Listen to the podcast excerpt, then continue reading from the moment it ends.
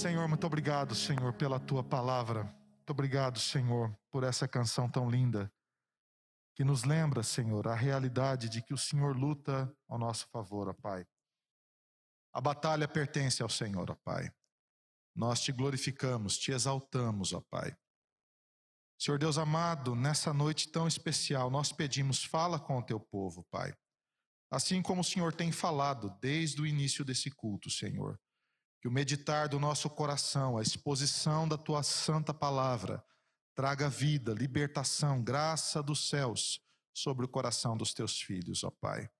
E que nós sejamos edificados pelo poder da tua palavra, Pai. Que o Senhor Jesus possa lutar as nossas batalhas, ó Pai. E nós sejamos edificados, ó Pai, cercados, guardados pelo teu eterno amor, ó Pai sem medo ou angústia no coração e na alma. Que o teu poder fale aos teus filhos e visite, Senhor, principalmente aqueles que estão angustiados, aqueles que estão cansados, aqueles que estão sobrecarregados e que precisam do Senhor, ó Pai. Fala conosco nessa noite, é o que eu lhe peço, em nome de Jesus. Amém. Pode sentar-se, queridos. Você abra sua Bíblia em Efésios, no capítulo 6, os versículos de 10 a 20. Efésios, no capítulo 6, os versos de 10 a 20. Uh, ah, você veio aqui hoje uh, para o Conexão com Deus, e você que está acompanhando de casa, do, de onde você estiver, no Brasil ou no mundo, e o tema do Conexão com Deus neste mês de agosto é Batalha Espiritual. Batalha Espiritual. E eu gostaria de convidar você para um olhar bíblico com respeito a este tema. Nós temos estudado esse tema, consequentemente, todas as segundas-feiras aqui no mês de agosto, e eu quero colaborar nesta noite expondo uh, talvez o texto mais belo que a palavra de Deus nos apresenta sobre batalha espiritual. E espero que Deus nos dê a graça, a iluminação, a revelação do Santo Espírito para que esta palavra possa falar aos nossos corações e que nós possamos entender tanto o que o apóstolo Paulo quis dizer à igreja de Éfeso e o que o Espírito quer dizer à igreja de hoje. Que Deus nos dê a graça em nome de Jesus. Efésios capítulo 6, então, queridos, nos versículos, a partir do versículo 10, a palavra do Senhor ensina assim: Quanto ao mais, sede fortalecidos no Senhor e na força do seu poder. Revestivos de toda a armadura de Deus para poderdes ficar firmes contra as ciladas do diabo porque a vossa luta não é contra carne uh, ou sangue, e sim contra os principados e potestades, contra os dominadores deste mundo tenebroso, contra as forças espirituais do mal nas regiões celestes. Portanto, tomai toda a armadura de Deus, para que possais resistir no dia mau e depois de terdes vencido tudo, permanecer inabaláveis. Estais, pois, firmes, cingindo-vos com a verdade, e vestindo-vos da couraça da justiça, calçai os pés com a preparação do evangelho da paz, embraçando sempre o escudo da fé, com o qual podereis apagar todos os dardos inflamados do maligno. Tomai também o capacete da salvação e a espada do Espírito, que é a palavra de Deus, com toda oração e súplica, orando em todo tempo no Espírito, e para isto vigiando com toda a perseverança e súplica por todos os santos e também por mim. Para que me seja dada no abrir da minha boca a palavra para com intrepidez fazer conhecido o mistério do Evangelho, pelo qual sou embaixador em cadeias, para que em Cristo eu seja ousado para falar, como, como me cumpre fazê-lo. Que a palavra de Deus fale aos nossos corações, em nome de Jesus. Queridos, o tema batalha espiritual é um tema muito complexo. Ele é complexo por conta das posições paradoxais e ambíguas que existem com relação ao próprio tema. De um lado, você tem ah, uma visão não bíblica, empírica, muitas vezes permeada pela cultura sincrética brasileira, de um movimento de batalha espiritual que nada tem de bíblico. É o movimento que entrevista os demônios. É o movimento que faz da batalha espiritual o motor da igreja, mas um motor de marketing, um motor misterioso, que ninguém, a não ser um pastor bem treinado e que conheça o nome, sobrenome, a procedência e as ramificações daquele demônio, conseguem resolver aquele problema. Tudo isso gravado e mostrado na televisão. Demônio tem nome, tem encargo, tem função e às vezes até recebe salário. É complicado também nas ramificações de um movimento que tentou, a partir da década de 80 e 90, definir a batalha espiritual, a partir do estudo do próprio demônio, e criou com isso uma literatura muito confusa, que confundiu a igreja brasileira. Esse movimento influenciado por movimentos americanos, tenta compreender a batalha espiritual a partir do que dizem os próprios demônios. Pergunto: será que o diabo tem capacidade em si mesmo para dizer alguma verdade? Se o diabo é o pai da mentira, como um movimento de batalha espiritual pode entender a demonologia a partir do próprio diabo e não daquilo que a Bíblia ensina? A partir disso se criou literatura, e literatura que foi estudada, combatida, mas ao mesmo tempo influenciou a igreja brasileira e muito que nós vemos hoje no tema da batalha espiritual. Nas igrejas do Brasil são crendices, superstições, compreensões equivocadas, não bíblicas, sincréticas, nomenclaturas que provêm de outras religiões que não a religião cristã e que influenciam a forma dos crentes verem a batalha espiritual. E cria um movimento misterioso, que às vezes dá medo até nos crentes, que às vezes faz com que os crentes fiquem com medo do diabo, porque eles não conseguem entender direito qual é a ação de Satanás. Em terceiro lugar, você tem um movimento que descrê da existência de Satanás. Descrê da existência de Satanás. Há crentes que eles são tão frios na sua compreensão da vida cristã que eles resumem toda a sua compreensão àquilo que eles podem ver e àquilo que eles podem tocar e àquilo que eles podem compreender.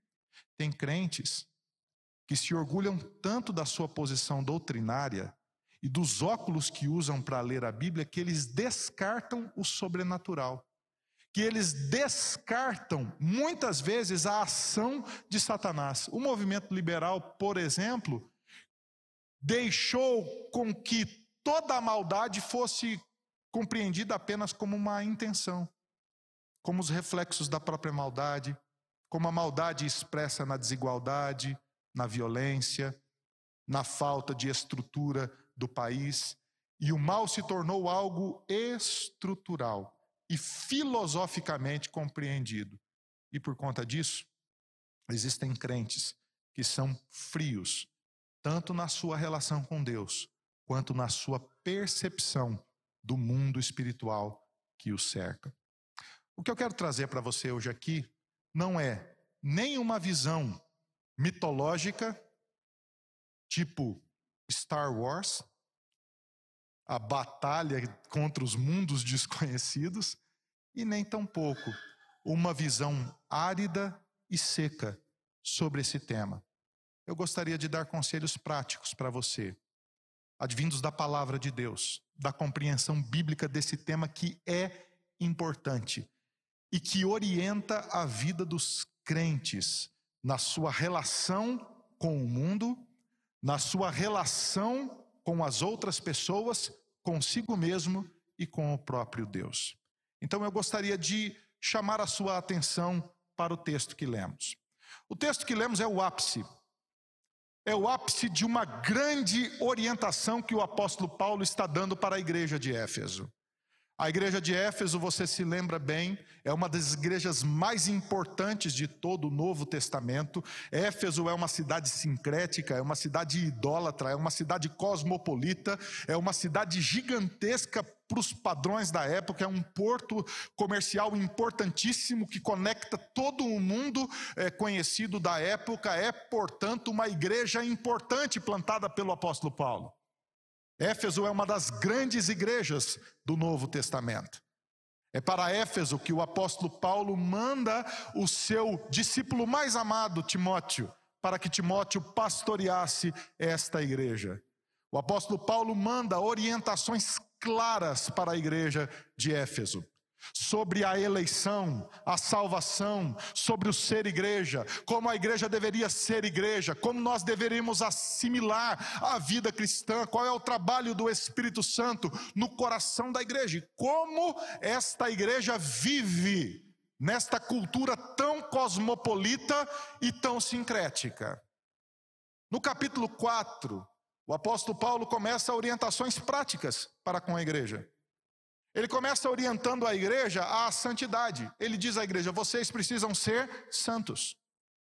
É interessante, se você acompanhar aí a partir do versículo 25 do capítulo 4, o apóstolo Paulo começa dando é, é, conselhos práticos à igreja para que ela seja santa. Como? Falem a verdade. Não mintam uns para os outros. Nós somos membros uns dos outros. Vocês podem ficar irados, mas não pequem quando ficarem irados. Não deixem o sol se pôr à sua ira. Não dê lugar ao diabo. Porque todas as vezes que você fica irado e peca e deixa que o sol se ponha sobre a sua ira, ou seja, você oculta essa ira raivosa no seu coração, o diabo toma lugar. Então não dê lugar ao diabo. Trabalhem para que vocês não precisem mais furtar. Não roubem nada de ninguém. Pelo contrário, trabalhem. Trabalhem para que vocês possam ajudar o necessitado. Trabalhem para que vocês não precisem mais depender das outras pessoas. Trabalhem com esta ética de santidade, de trabalharem para a glória de Deus. Paulo diz aos crentes: não saia da sua boca nenhuma palavra torpe. Não apenas palavrões, mas palavras que sejam distorcidas, não distorçam os fatos, não vivam manipulando os fatos, não vivam chantageando distorcendo as coisas ao seu favor. Não saia da sua boca nenhuma palavra torpe. Não entristeçam o Espírito Santo. Longe de vocês, igreja, toda amargura, toda cólera, toda ira, toda gritaria, toda blasfêmia, toda malícia. Pelo contrário, sejam benignos. Perdoem uns aos outros. Você consegue entender a dimensão da orientação do apóstolo Paulo? Ele está dizendo: vocês não andam mais como os gentios. Vocês agora andam de modo digno do Senhor. E por isso vocês precisam ser santos. A segunda orientação, Paulo não para na santidade, ele, ele diz à, à igreja: vocês precisam ser frutíferos, não apenas santos, mas frutíferos. Como que vocês serão frutíferos? Vocês serão frutíferos quando vocês forem puros. Porque os impuros, eles não têm lugar no reino de Deus. Não há lugar no reino de Deus. Porque nós éramos trevas, e agora nós somos luz. Perceba, Paulo não diz nós estávamos nas trevas e agora nós estamos na luz. Ele define luz como nossa identidade. Nós éramos trevas. Ou seja, você não apenas estava nas trevas, você era trevas. E agora você não apenas está na luz, mas você é luz. O Evangelho iluminou a sua vida e você tem uma nova identidade agora por causa de Cristo Jesus. Por causa disso, queridos, porque você é luz, você não mais é cúmplice da obra das trevas. Você não mais compactua com nada que não esteja na luz como você está. Você não mais compactua com nada que não seja luz como você é luz, porque você não é mais trevas. Por isso, nós devemos reprovar os frutos das obras das trevas. É isso que Paulo diz à igreja: sejam frutíferos. Como? Andem como sábios, não como tolos. É interessante, a sabedoria gera frutos, a tolice também, viu? A tolice também. Tem muita gente que chora porque a vida está ruim, mas deixa eu dizer uma coisa para você: a maioria das tragédias que acontecem na vida da gente é culpa da nossa tolice. Você sabia disso ou não?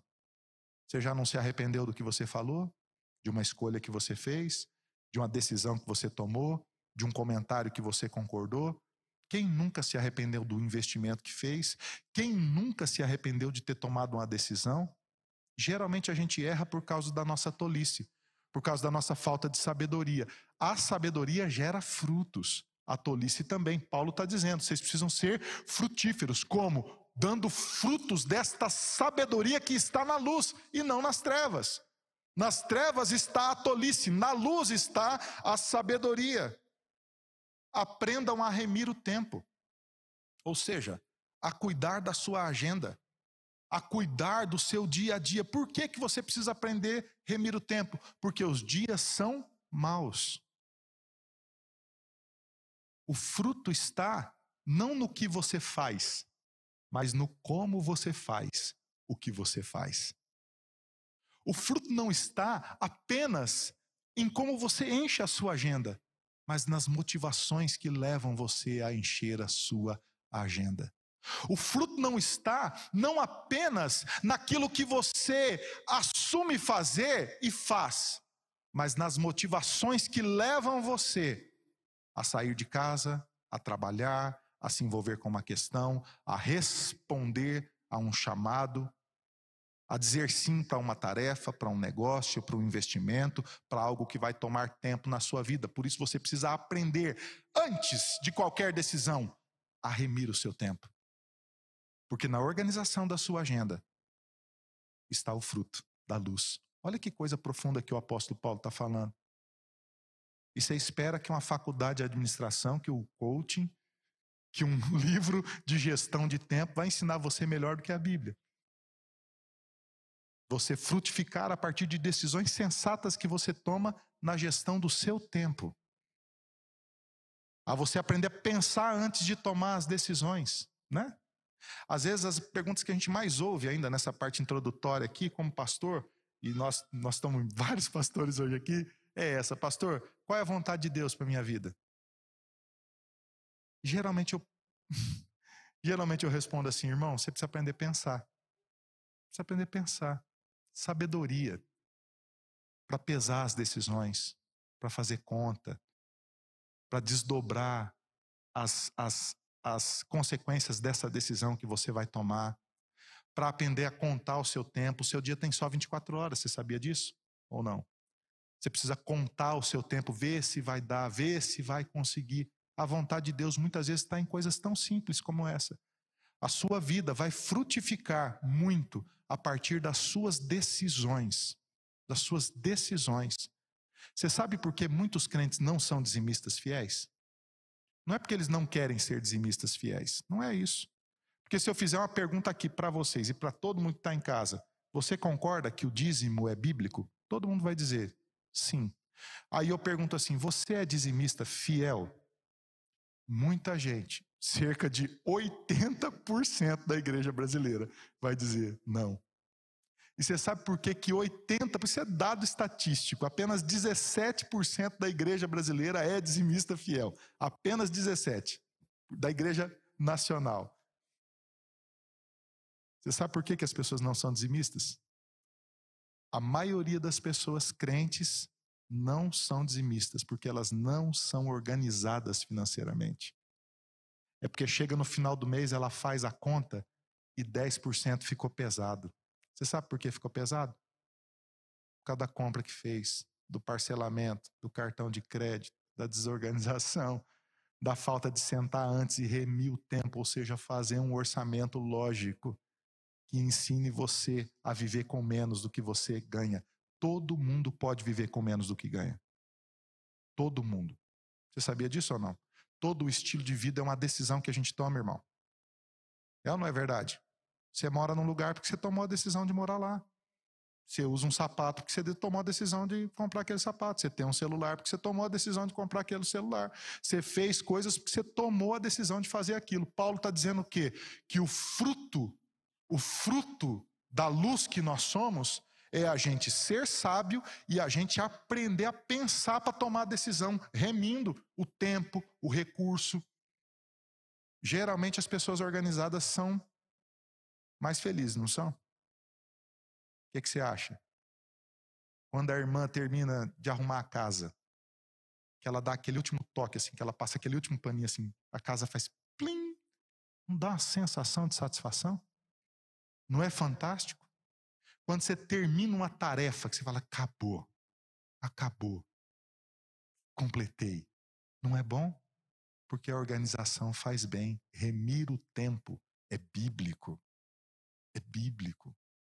Paulo continua dizendo, não quero gastar muito tempo com isso, que eu quero chegar no nosso tópico principal.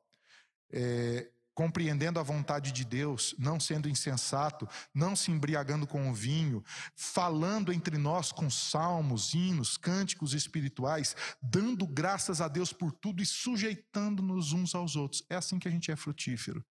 Em terceiro lugar, Paulo diz assim: que nós precisamos ter relacionamentos equilibrados na vida. E aí ele vai terminando o capítulo 5 e começando o capítulo 6, falando que a gente tem que viver de forma equilibrada três tipos de relacionamentos. Primeiro, o casamento. O marido e a mulher precisam ter um relacionamento equilibrado pela palavra de Deus. Equilibrado pela palavra de Deus. Queridos, entendam o que eu vou dizer aqui. Paulo está dizendo que o casamento é uma instituição sagrada. Sagrada. O casamento é um modelo da relação entre Deus e o seu povo Israel, entre Cristo e a igreja, ou seja, casais cristãos, eles são casados não para ser feliz e nem para fazer o outro feliz, tá? O Tim Keller fala naquele livro dele: você casou para fazer o outro feliz. Tenta. Tenta fazer o outro feliz para você ver se você consegue. Você não consegue, porque o outro é um insatisfeito. Você sabia disso ou não? O marido fala: Ah, eu vou lavar a louça para minha esposa todo dia para ela ficar feliz. Quem disse? Quem disse que vai ficar feliz? No máximo você vai lavar a louça, amém. Que bom para você, né? Que bom que você lavou a louça, mas você acha que você vai fazer ela feliz com aquele negócio ali? Lavando aquela loucinha? Não vai, meu amigo. Porque a mulher é insatisfeita, o homem também é. Nós somos naturalmente insatisfeitos. Se eu ficar tentando fazer minha esposa feliz, feliz, feliz, feliz, você sabe o que eu vou fazer? Eu vou mimar a minha esposa. É isso que eu vou fazer. Vou deixar ela mimada. É bom mimar a esposa? É maravilhoso. Mas é para isso que eu estou casado? Claro que não. Claro que não. O meu esforço tem que ser para glorificar a Deus. O meu casamento, o seu casamento, não é um lugar para você fazer o outro feliz e nem para você ser feliz. O seu casamento é um lugar para você ser santo. Santo. Você sabia que é isso? Esse é o propósito do casamento? Que a gente seja santo. Por isso que o apóstolo Paulo está falando aqui, maridos, amem a sua esposa como Cristo amou a igreja. Você acha que Cristo está lavando a louça para a igreja, irmão? Você acha que é isso que Jesus fez pela igreja? Eu vou ajeitar para você aqui. Para, irmão. Cristo deu a vida pela igreja. Cristo redimiu a igreja. Cristo alimentou a igreja. Cristo resgatou a igreja. Cristo mantém a igreja imaculada, santa, perfeita. Cristo ama a igreja com a sua própria vida, santidade. Esposas, sujeitem-se aos seus maridos como ao Senhor. Você acha que é isso? Que, que Paulo está dizendo aqui, dizendo, ó, os relacionamentos fortalecidos são mulher, cozinhe bem, Trabalha para ajudar seu marido. Se mata aí, hein? Você acha que é isso? Você acha que é para isso? Não. A esposa, ela santifica a sua casa. É isso que Paulo está dizendo aqui. Quando ele, quando ele diz sujeite-se ao seu marido como ao Senhor, ele está dizendo assim: esposa, você precisa amar tanto a Deus, que todas as oportunidades que você tem no seu casamento, que irritam você, que deixam você chateada, que tiram você do lugar, devem ser usadas por você para que você seja mais santa, para que você ame mais a Deus. Fim das contas, Paulo está dizendo que o casamento é um instrumento de Deus para nos tornar santos. Você lembra na história? Quando os monges é, começaram a se isolar, os pais do deserto, depois o início dos monastérios. Você sabe por que, que, que esse movimento monástico iniciou? Para que através da solitude eles pudessem conhecer a Deus. Então a solidão é um ferrão, é ou não é? É bom ficar sozinho, irmão? É bom? Tenta ficar sem falar uma semana, pra você ver onde é que você vai parar. Perigo você ter que fazer terapia depois disso. Fica, faz, faz um retiro uma vez de silêncio. Fica uns três dias em silêncio para você ver. A voz da gente, quando fala, parece que nem sai mais. O silêncio, essa pandemia, o tanto de monstro que isso saiu de dentro das pessoas por causa dessa pandemia, é ou não é verdade? Porque a gente aquietou. A gente aquietou e o monstro veio para fora. Os pais do deserto, eles usavam a solitude para que quando esses monstros viessem para fora, eles usassem este ferrão para que eles se tornassem mais santos. O casamento é a mesma coisa. Quando as coisas nos irritam, não é para a gente transformar o outro. Não é para você sair brigando com o outro. Mas é para você usar isto que te fere para que você seja mais santo, mais parecido com Jesus, mais amoroso. Ele fala isso para o casamento, para os pais e filhos. Você sabe qual é a orientação que ele dá ali? Pais, não irritem os seus filhos. Não irritem os seus filhos. A relação de pai e filho, de mãe e filho, é um teste para o nosso caráter. É ou não é? É ou não é, irmão? Quanto mais parecido que o filho é da gente, mais a gente briga com ele. Você já percebeu isso ou não? Um filho muito diferente da gente é amigo que você olha para o filho e fala assim: ah, tudo que eu não sou. Agora pega um filho igual a você, que gosta do mesmo pedaço do frango que você gosta, que gosta das mesmas coisas que você gosta, que se irrita com as mesmas coisas que irritam você, que te irrita do jeito que você irrita as pessoas. É tenso, irmão. Filho adolescente, então, filho adolescente vem sem manual nenhum. Cada filho adolescente pode ir para um lado, você não sabe. É só é um Kinder Ovo, é uma caixinha de surpresa. Só a hora que abrir que você vê, você vai ver para onde que foi aquilo.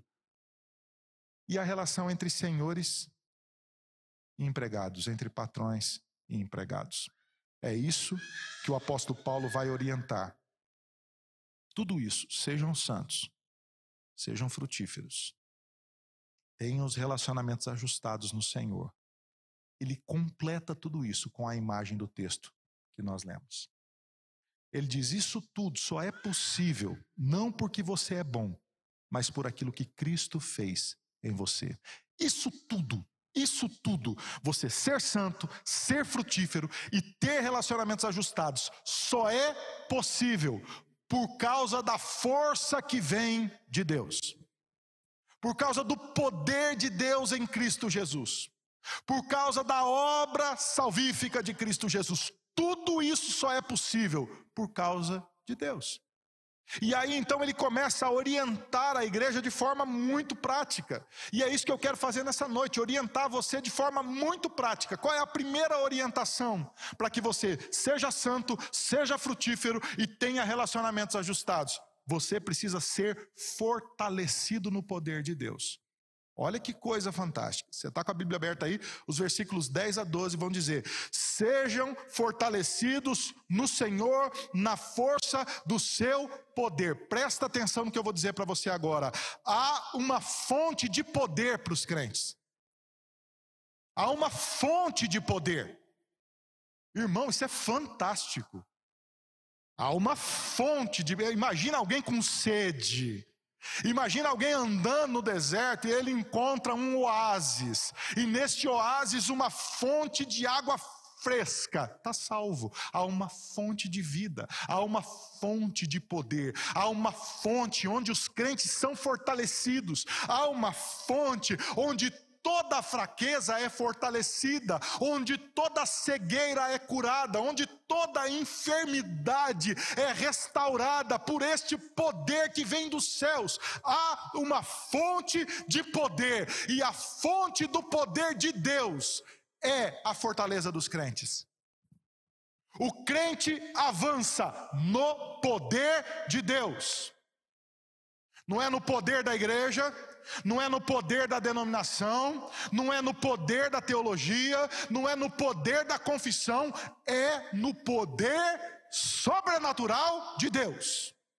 O crente avança no poder de Deus. As manifestações do poder de Deus, é nesta manifestação do poder de Deus que está o poder dos crentes, o poder da igreja. A ação da igreja depende da manifestação do poder de Deus. É por isso que Jesus diz: Eu edificarei a minha igreja. Todo pastor, toda denominação que levante e diz: Nós estamos edificando essa obra aqui, eles falharão. Você sabe por quê? Porque nós somos edificados no poder de Jesus. A igreja precisa aprender a andar no rastro da graça no poder que vem dos céus, no poder de Jesus. Portanto, queridos, o que eu estou dizendo aqui nessa noite é que o poder de Deus não é um negócio abstrato. O poder de Deus é algo real. O poder de Deus não é um poder místico. O poder de Deus move a história. Está entendendo o que eu estou falando? O poder de Deus não é o poder que está no controle de algum pregador, ou de algum pastor, ou de alguma igreja. Ninguém tem copyright do poder de Deus.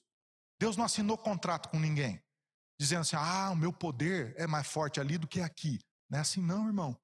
O poder de Deus é livre, Deus é soberano e o poder de Deus não é abstrato, é real. E este poder de Deus move a história. O reino de Deus está sendo estabelecido. Ele já foi estabelecido na cruz do Calvário e ele vem sendo estabelecido, sendo conduzido até a consumação final da história. E é neste poder que move a história que está o poder da igreja. Você vai para frente na sua vida no poder de Deus. Paulo usa três palavras aqui. Vocês são fortalecidos na força do poder. Ser fortalecido aqui em dínamo. Vocês são cheios do dínamos de Deus. É como aqui a, a orientação de, de, de, do Senhor a Josué. Seja forte, Josué. Seja forte, em dínamo. Você precisa ser cheio da força que vem de Deus. É a palavra de Paulo a Timóteo. Timóteo, o desafio é grande demais em Éfeso, mas seja fortalecido. Levante-se, Timóteo, seja firme, porque há uma fonte de poder que está movendo a sua vida. É por isso que o crente não pode ser covarde. É por isso que o crente não pode ter medo. É por isso que o crente não pode se intimidar diante das ameaças. É por isso que o crente se levanta. Você sabe por quê? Porque a força não é dele. Ele é fraco e ele sabe que é fraco e ele sabe que é limitado, mas ele sabe que o poder vem de Deus. E se o poder vem de Deus, essa fonte do Senhor levanta a minha vida. Glória a Deus, irmãos. Ele diz assim: vocês precisam ser fortalecidos na força. A palavra aqui grega é kratos, que significa domínio, poder, grande poder, uma ação poderosa, avassaladora, única, que domina todas as coisas. Esse é o nosso Deus. O nosso Deus tem um poder inigualável, indizível, indescritível, eterno e você é fortalecido neste Kratos de Deus, nesta força inigualável de Deus, na força do poder de Deus. A última palavra, poder, iskos, que significa habilidade, força, poder. Está lá em Mateus, quando está escrito: ame a Deus com todo o seu coração, toda a sua alma e, todo, e toda a sua força, é o resultado de tudo que você é. Todo o seu esforço se torna aparente. A força de Deus é a é a aquilo que aparece da obra de Deus na sua vida. Deixa eu explicar isso aqui melhor. Você é fortalecido na dinâmica de Deus. Amém, queridos? Essa dinâmica do Senhor, ela, ela invade a sua vida por causa do poder inigualável de Deus.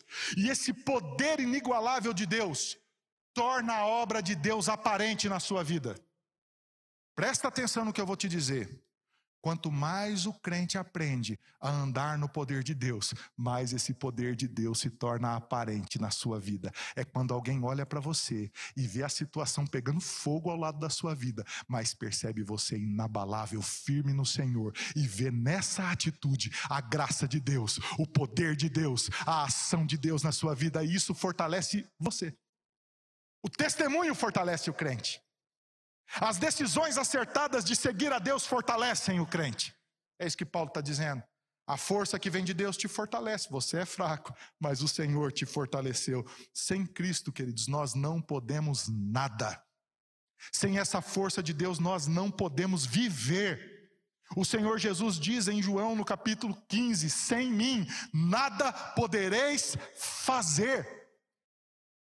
O que, que pode um crente sem Jesus? O que é que pode uma pessoa sem Jesus? A resposta bíblica é nada. Nada. Nada. Por isso que a rainha da Inglaterra tinha mais medo das orações de John Knox do que de um exército de 10 mil homens. Porque se sem Cristo eu não posso nada, a verdade bíblica é que com Cristo eu posso tudo. Irmãos, Presta atenção no que eu estou dizendo aqui, que isso aqui é, é fantástico. Se sem Cristo eu não posso nada, você concorda comigo ou não? Sem Cristo a gente não pode nada. Com Cristo nós podemos tudo. Você crê nisso, irmão? Eu creio nisso porque a Bíblia me ensina assim. O apóstolo Paulo diz: Eu tudo posso naquele que me fortalece. O que, que eu posso? Tudo.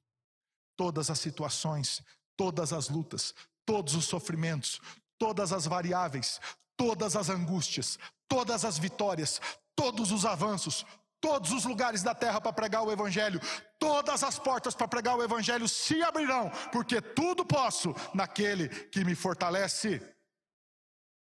É o apóstolo Paulo que diz: a tua, a minha graça, Deus dizendo a, a, a Paulo, a minha graça te basta, porque o poder se aperfeiçoa na fraqueza. A minha graça te basta, porque o meu poder se aperfeiçoa na fraqueza. De boa vontade, pois, mais me gloriarei nas fraquezas, para que sobre mim repouse o poder de Cristo. Poder de Cristo tudo posso. Eu sou grato por, para com aquele que me fortaleceu, Cristo Jesus, nosso Senhor, que me considerou fiel, designando-me para o ministério. Paulo diz isso a Timóteo na sua primeira carta, no capítulo 1, versículo 12. Eu fui fortalecido e por isso Deus me considerou digno do ministério, não por causa da minha força, mas por causa da força de Cristo em mim. Por isso, Paulo vai dizer aos crentes de Éfeso: vocês precisam revestir-se da armadura de Deus, para que você fique firme contra as ciladas do diabo, porque a nossa luta não é contra carne e nem sangue.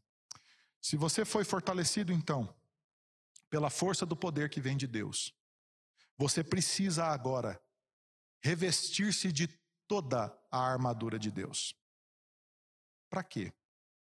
Primeiro, para que você fique firme contra as ciladas do diabo. Você sabe o que é ficar firme aqui? É tomar uma posição e não sair do lugar. É uma linguagem militar. Você tomou a posição e você não sai mais daquele lugar. Você está firme. Você não muda mais a posição. Permanece intacto. Você sustenta a autoridade de quem te mandou ficar ali na força da autoridade daquele que está acima de você. Você continua são, saudável, continua preparado, a sua mente não hesita, você não balança nem para a direita nem para a esquerda. Assim é alguém cheio do poder de Deus. Ele está firme. Firme contra o quê? Contra as ciladas do diabo. A palavra cilada aqui é interessantíssima. A palavra grega aqui é metodeia. Lembra método. O diabo nos ataca com um método. Olha que coisa. Com um método. Em inglês a palavra é esquema. O diabo tem um esquema. Você conhece gente que tem esquema ou não? Que faz esquema? Método. Há uma lógica satânica atacando os crentes na história. Porque o diabo, na verdade, ele não ataca os crentes. Ele ataca a obra de Deus. E se os crentes são obra do poder de Deus? Se os crentes são salvos porque Deus os escolheu, então são povo de Deus. Por causa de Deus, o diabo é contra tudo o que é de Deus. E ele tem então um esquema, um método, um jeito, uma forma de atacar os crentes. Bem formada, bem pensada. Isso é uma cilada. O sujeito não avisa para você que vai fazer uma cilada uma emboscada. Avisa, ó, oh, vou fazer uma emboscada para você amanhã, meio-dia, então, tal lugar, quando você fizer aquela curva, vai ter ali uma cilada para você. A emboscada é sorrateira, é astuta, é armada, é pensada, tem um método, tem um esquema. Assim o diabo ataca a obra de Deus e, consequentemente, os crentes. E se você é crente, você é alvo, viu? Do método de Satanás. Ninguém está isento. Nenhum, só um crente surtado, surtadinho, é que olha para a própria vida e diz assim: o diabo não me ataca. Deve ter gente mais importante por aí. É verdade, tem mesmo. Tem, mas ele ataca você também. Porque se Deus o ama, o diabo te odeia. Está entendendo o que eu estou falando? Ele odeia só os crentes? Não. Ele odeia toda a raça humana, porque a raça humana é criação de Deus. Ele odeia toda a criação, porque toda a criação é obra de Deus e tudo diz que Deus diz que é bom. O diabo ataca. Você entende o porquê de tanta maldade? A nossa luta real, o texto diz, é contra os principados e potestades, contra os dominadores deste mundo tenebroso, contra as forças espirituais do mal nas regiões celestes. Eu cresci numa igreja que o pastor falava assim: eu prefiro falar de Jesus do que do diabo. E eu nunca ouvi essas coisas que eu estou falando aqui para vocês. Nunca. Nunca. Há outros que falam demais do diabo e que atribuem ao diabo um poder que não é dele. Mas Paulo diz: você precisa ficar atento que existe uma luta espiritual que permeia a vida de todo crente. E esta luta real e espiritual de Satanás contra a obra de Deus nos implica. Por isso, nós precisamos ser fortalecidos na força que vem de Deus e nos revestir de toda a armadura de Deus e nos preparar para o dia mal, porque ele chegará. O dia mal chega na vida de todo crente. Por isso você precisa estar preparado. Isso é batalha espiritual. Nossa batalha é contra o inimigo, contra Satanás. Eu, eu, eu uh, quero dizer para você aqui como a Bíblia chama o diabo. Uma pesquisa aqui para você. Satanás, ele é descrito na Bíblia como o chefe dos anjos caídos. O chefe dos anjos caídos. Ele foi um dos poderosos, príncipes do mundo angélico. Ele veio a ser líder daqueles que se revoltaram contra Deus. Cai o diabo e cai uma terça parte dos anjos criados por Deus, que foram liderados por Satanás. O nome Satanás significa o adversário. O adversário. É isso que significa Satanás. Ele investiu contra Adão, porque Adão era a coroa da criação de Deus. E investe a princípio contra Eva, a maioria dos comentaristas vai dizer porque Eva não ouviu a ordem diretamente de Deus. Você entende o método de Satanás? Se ela não ouviu diretamente, ela ouve de Adão que não pode comer do fruto daquela árvore, e não ouve diretamente de Deus, ela está mais suscetível. Por isso, o adversário, Satanás, usa um método. A Bíblia chama o diabo de o Apolion. Apolion, o destruidor, o acusador, que acusa constantemente o povo de Deus. O diabo é o originador do pecado, ele é o chefe dos que caíram, ele é o príncipe deste mundo. A Bíblia fala que ele é o Deus deste século, o príncipe da potestade do ar. O destino de Satanás está selado, ele será lançado no abismo. No Novo Testamento, Satanás é o diabolos, que aparece por 38 vezes no Novo Testamento. Ele é diabolos, que significa oponente, destruidor, caluniador. A Bíblia chama o diabo de o Abaddon, o príncipe do abismo. Chama o diabo de Pornópios, o gafanhoto, aquele que destrói tudo por onde passa. Poneros, o maligno. Belial, que significa indigno. O Arcon, que é o principado das trevas, o princípio das trevas. A Bíblia chama o diabo de Beuzebu, o deus de Ecrom, o deus das moscas tão cultuado na Babilônia. É contra esse inimigo a nossa luta. É contra este inimigo a sua luta. Você percebe a seriedade do que eu estou falando aqui, irmão? Qual é o poder então de Satanás? O poder de Satanás é maldizer a Deus. É dizer mal de Deus a todo tempo e todo instante. É trabalhar insistentemente para destruir a obra de Deus. Se a obra é de Deus, o diabo se oporá. Se a obra é de Deus, o diabo se levantará contra. Se a obra é de Deus, haverá o diabo tentando destruir aquela obra que é de Deus. Por isso que é tão difícil fazer o ministério. Por isso que é tão difícil. Você já percebeu como é difícil fazer o ministério? Como é difícil avançar nas coisas boas? Como é difícil se manter firme num propósito, muitas vezes até mesmo dentro da igreja? Já percebeu ou não? Como é difícil manter o padrão que o apóstolo Paulo diz lá no começo, de ser santo, de ser frutífero e de ter relacionamentos saudáveis. Há uma batalha, irmãos, e nós estamos envolvidos nesta batalha. O diabo procura cegar e desviar até os eleitos. O diabo anima os pecadores no mal, para que eles pratiquem o mal.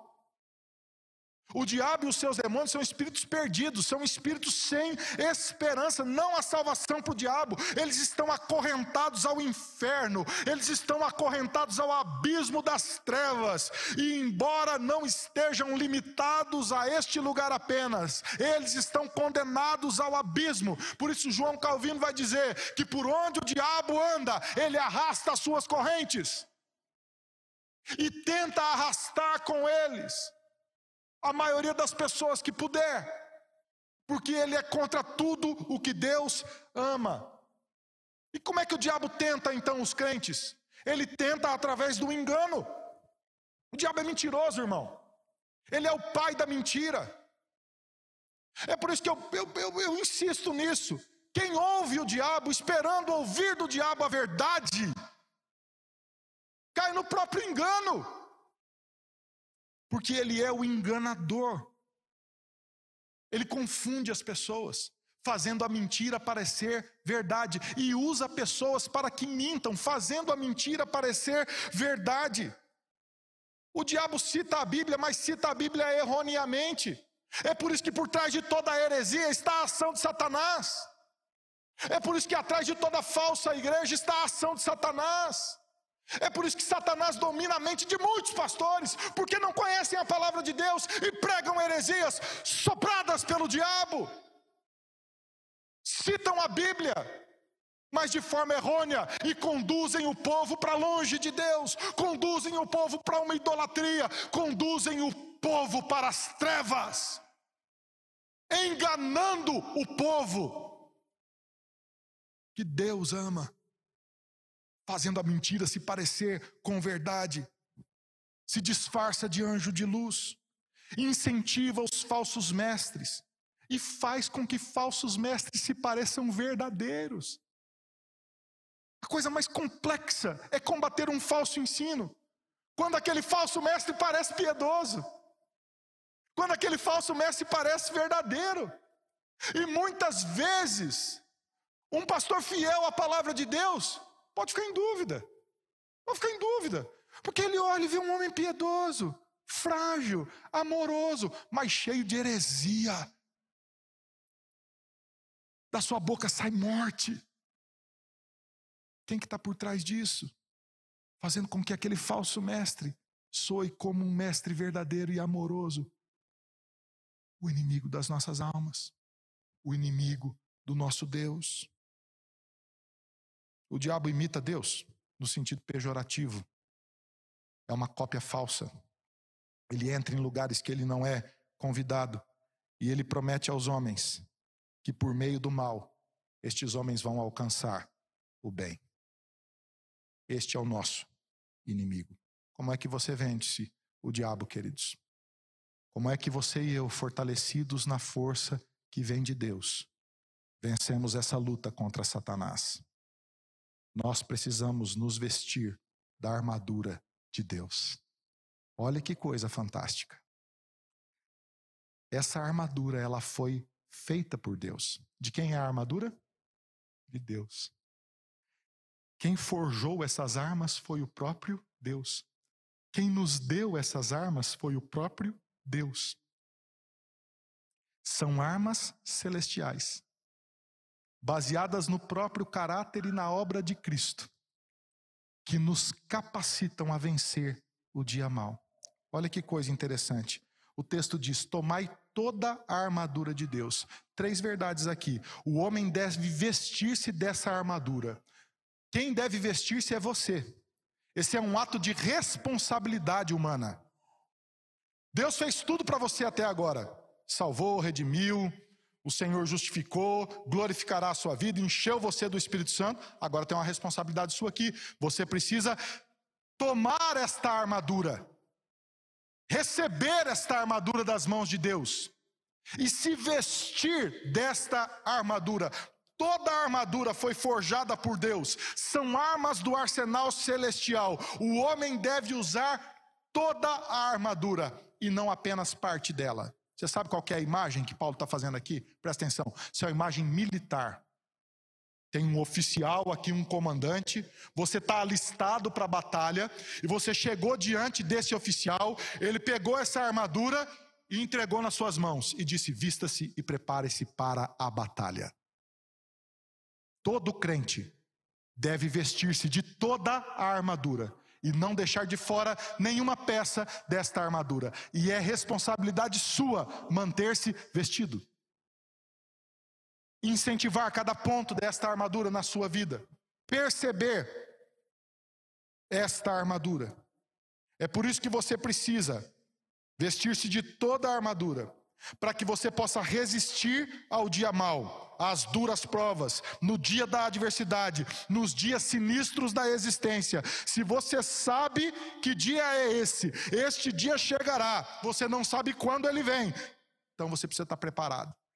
E você está preparado à medida que você está vestido da armadura que vem de Deus. Estais, pois, firmes, diz o texto da palavra de Deus. Você vai precisar de cada peça desta armadura. A armadura indica um combate corpo a corpo. Ninguém põe uma armadura, queridos, para não combater corpo a corpo.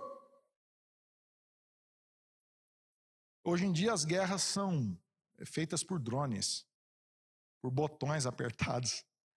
As batalhas romanas eram sangrentas corpo a corpo. As armas são armas de proximidade. Você está entendendo o que eu estou falando? A batalha, ela é corpo a corpo. o oficial, o seu general, Cristo está preparando você para esta batalha. Por isso o crente não pode fugir dessa luta. O crente não pode fugir da luta. O crente verdadeiro não foge, não deserta, ele não sai da batalha, porque ele está preparado pelo seu Senhor para a batalha. Ele deve, antes de tudo, resistir. Um crente não pode ser encontrado indefeso pelo inimigo. Você não, deixa eu dizer uma coisa para você. Presta atenção no que eu vou te falar agora aqui. Você, você está em casa. Você não tem desculpa para ficar indefeso, viu? Ah, eu não percebi. Ah, eu não vi. Nenhum crente tem a desculpa de ser indefeso, porque o seu Senhor está ao seu lado e ele te prepara para a batalha. Então você precisa tomar a posição e ficar firme e parar de ser distraído e parar de viver de qualquer jeito e começar a enfrentar essa vida para a glória de Deus. Se levantar, viver como gente santa, como gente frutífera, com relacionamentos saudáveis, para a glória de Deus, firmado no poder de Deus e agora equipado pelas mãos do próprio Deus. Como é que é essa armadura? Presta atenção. Ela começa com a verdade cingindo-vos com a verdade. Cingir aqui é a imagem de um cinto. A primeira coisa que o soldado iria fazer, ele tem uma túnica, a imagem aqui é de um soldado romano, tá ok? Ele tem uma túnica. A primeira coisa que ele faz é apertar o cinto. Porque esse cinto largo, ele vai fazer com que a sua roupa fique no lugar e o seu corpo fique preparado para a batalha. Nada dele vai. Agora ele está. O cinto arrumou sua postura. Ele está pronto. Ok? O cinto sustenta duas coisas. O cinto sustenta a couraça. A couraça é algo que vem aqui do pescoço até o meio das coxas, é uma armadura, e esta armadura, quando colocada, ela não fica livre no corpo porque ela está presa ao cinto. E no cinto está presa também a espada. Ok? O cinto aqui é a verdade.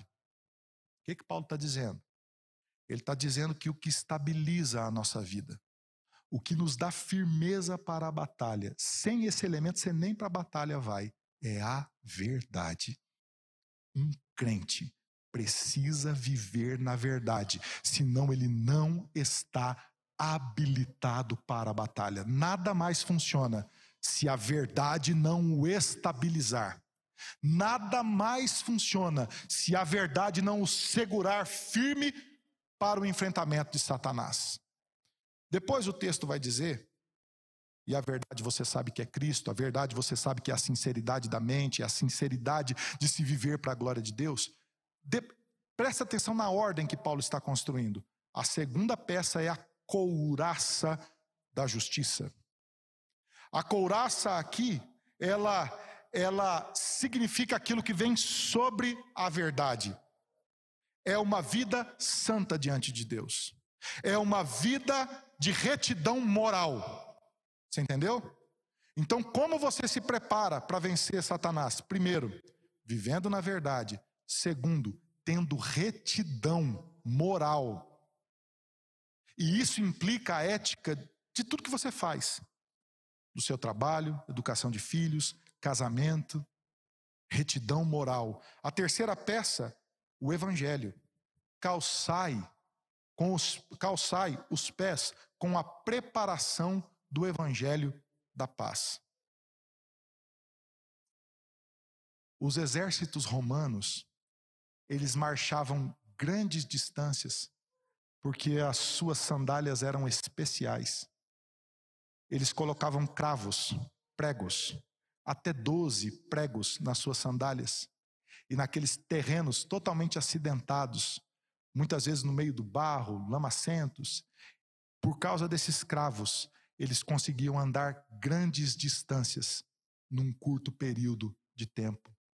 Suas sandálias os preparavam para a batalha, os deixavam menos suscetíveis aos acidentes do terreno. É isso que o Evangelho faz. O Evangelho nos diz: você está pronto, você está preparado, você está cingido com a verdade. A couraça da justiça, da retidão moral envolveu a sua vida e agora você está preparado por causa da força do evangelho na sua vida.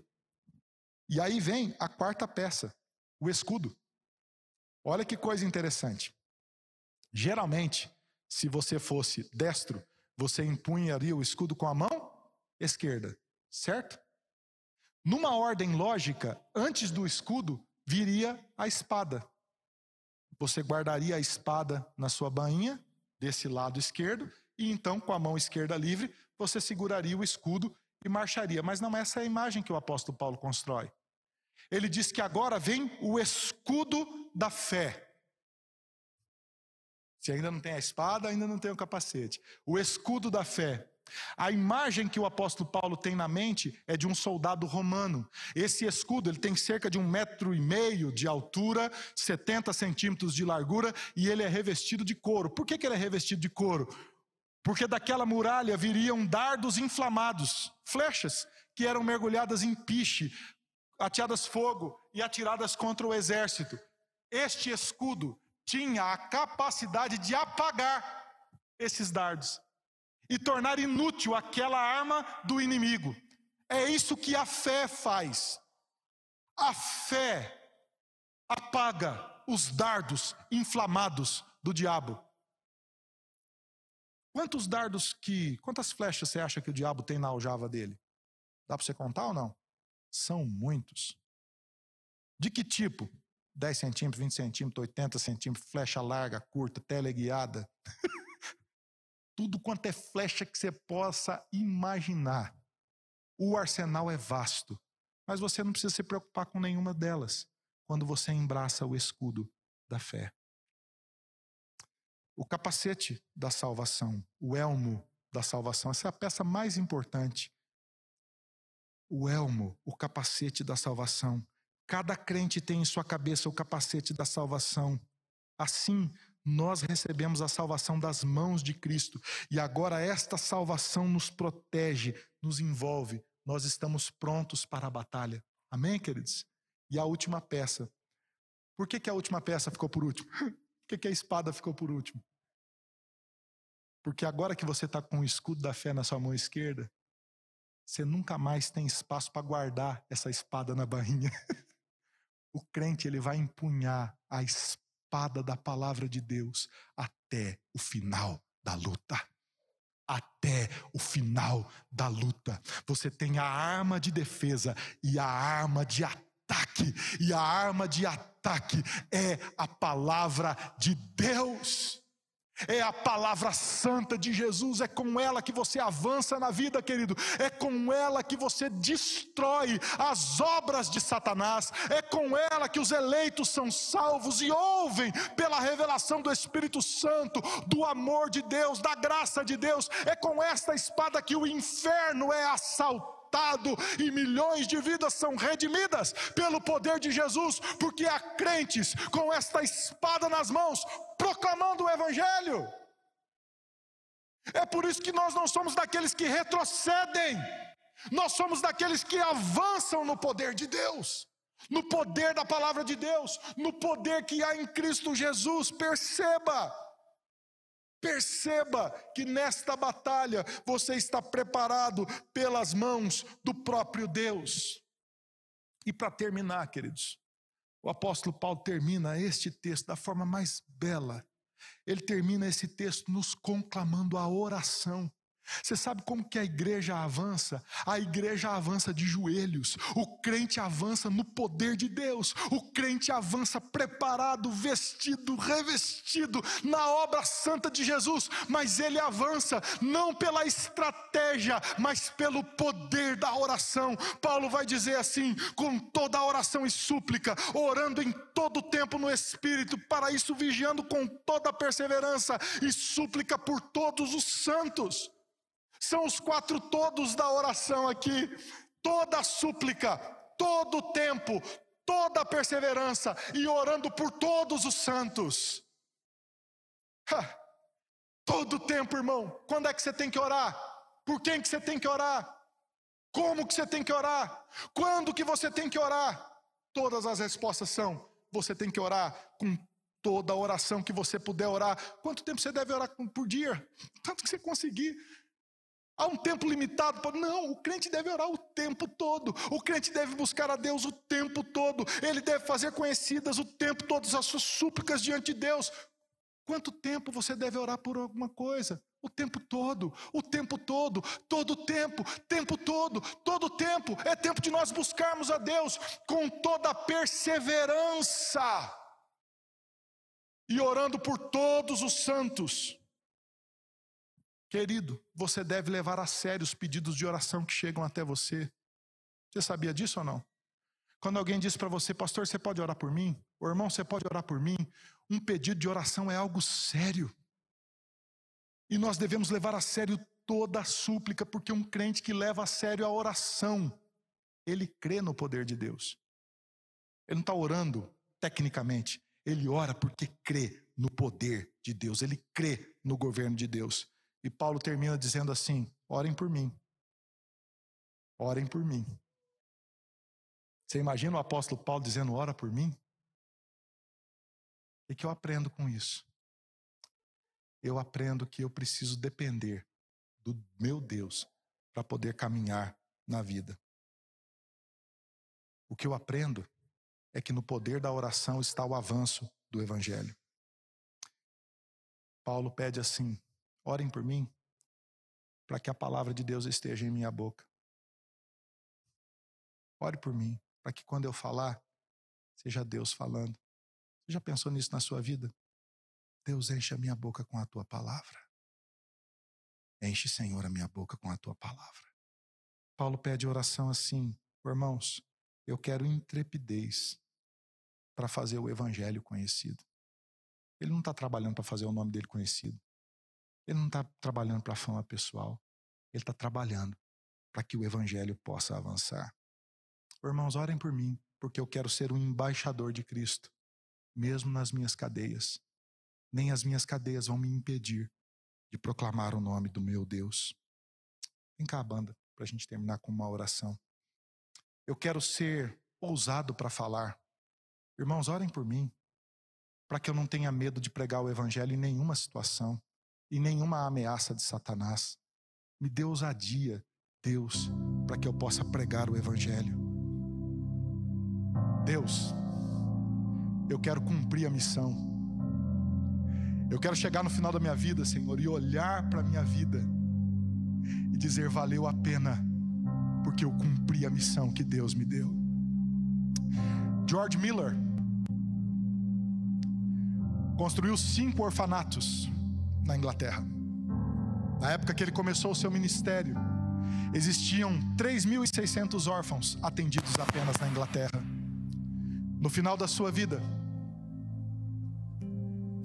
ele havia adotado 10.254 crianças. Nos 67 anos de ministério de George Miller, ele nunca recebeu salário ele nunca pediu uma oferta para cuidar dessas mais de 10 mil crianças. E ele construiu todo o seu ministério no poder da oração. Enquanto ele orava, os recursos chegavam. Enquanto ele orava, as ofertas chegavam. Enquanto ele orava, Deus movia o seu braço e fazia a sua obra para o poder da glória do nome do nosso Deus. A mãe de John Wesley orou por ele e por todos os seus irmãos durante a vida toda. E por causa da oração daquela mulher, Deus levantou John Wesley e a vida daquele homem pequeno em estatura, com não mais de 1,60m de altura, Deus varreu a Inglaterra com a palavra do Evangelho. E um grande avivamento se levantou, porque houve uma mulher de oração que não desistiu dos seus filhos. No poder da oração, no poder de Deus, está o poder dos crentes. Você precisa aprender a derramar a sua vida diante de Deus. Você precisa aprender a mover a sua vida, apesar a partir do sobrenatural de Deus, da palavra de Deus, da glória de Deus na sua história. Você precisa aprender a orar, querido. A aprender a orar como os morávios oraram, incentivados pelo conde de Zizendorf. Eles começaram um relógio de oração que durou 24 horas por dia durante 100 anos na igreja. 100 anos essa igreja orou 24 horas por dia, e no poder da oração, a história das missões mundiais foram transformadas, países inteiros foram alcançados por causa da oração moraviana. Você precisa aprender a se portar diante desse Deus maravilhoso e entender que o poder de Deus é sobre a igreja, que o poder de Deus é sobre os crentes, que o poder de Deus te levanta e te faz cumprir a missão para a glória de Deus. No quarto de John Wesley, que virou um museu, ali ficou a sua cama e o tapete com as marcas dos seus joelhos, onde ele orava todos os dias. Um dia, uma excursão de jovens foi conhecer o museu de John Wesley. E na hora de ir embora, o professor percebeu que um aluno havia sumido. E esse aluno não foi achado em lugar nenhum. E eles começaram a ficar preocupados porque não achavam esse rapaz. Quando o professor vem procurar, ele encontra no quarto de John Wesley, ajoelhado naquele mesmo tapete que John Wesley orava, um jovem. E a oração desse jovem era a seguinte: faz de novo, Senhor. Faz de novo, Senhor. Faz de novo, Senhor. O Senhor já fez uma vez na história, faz de novo, Senhor. O professor entra no quarto, coloca a mão no ombro daquele jovem e diz aquele jovem: Billy Graham, está na hora da gente ir embora. E Billy Graham, que ainda era um menino, que não fazia ideia do que Deus faria na sua vida, teve essa oração respondida. E por causa do ministério daquele homem, milhares e milhares e milhares e milhares e milhares de pessoas foram salvas para a glória de Deus. E muitas hoje já estão no céu celebrando a vida eterna em Cristo Jesus. Muito pode o crente pela sua oração. Você precisa se levantar, querido, em nome de Jesus, contra toda mediocridade. Você precisa se levantar como um soldado, em nome de Jesus. Você precisa se levantar contra as obras das trevas, em nome de Jesus. Você precisa empunhar a palavra de Deus como arma na sua vida e proclamar o Evangelho aos seus, porque a graça de Deus os alcançará, em nome de Jesus.